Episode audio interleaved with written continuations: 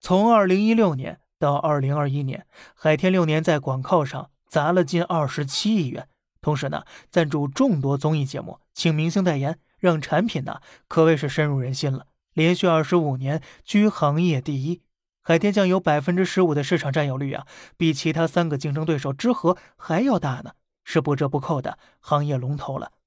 二零二零年上半年，海天味业总营收一百三十五亿，同比增长近百分之十，净利润四十亿，秒杀一众房地产商啊！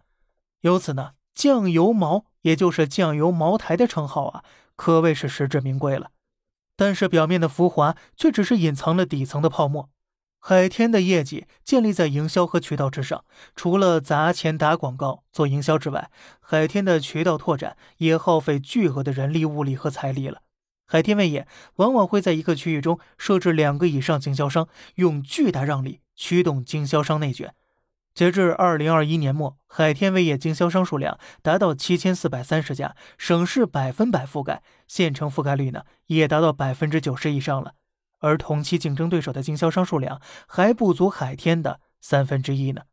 与此同时啊，海天又在资本市场疯狂炒作，六年时间市值翻了十一倍，一度逼近了七千亿元，用百分之一的利润增速干出了高达一百二十倍的市盈率了。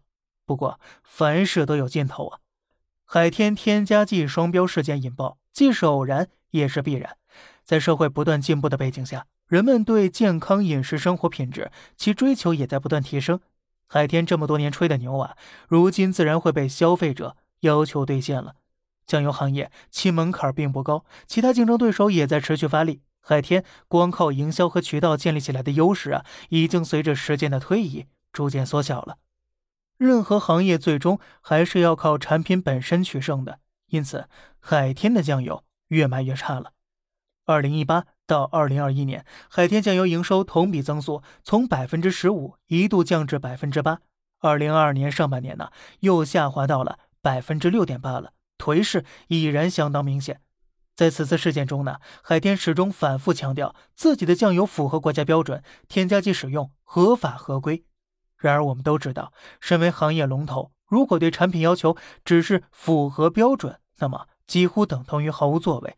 行业龙头啊，该身负拉高行业标准、建立行业标杆、打造产品质量的行业天花板责任。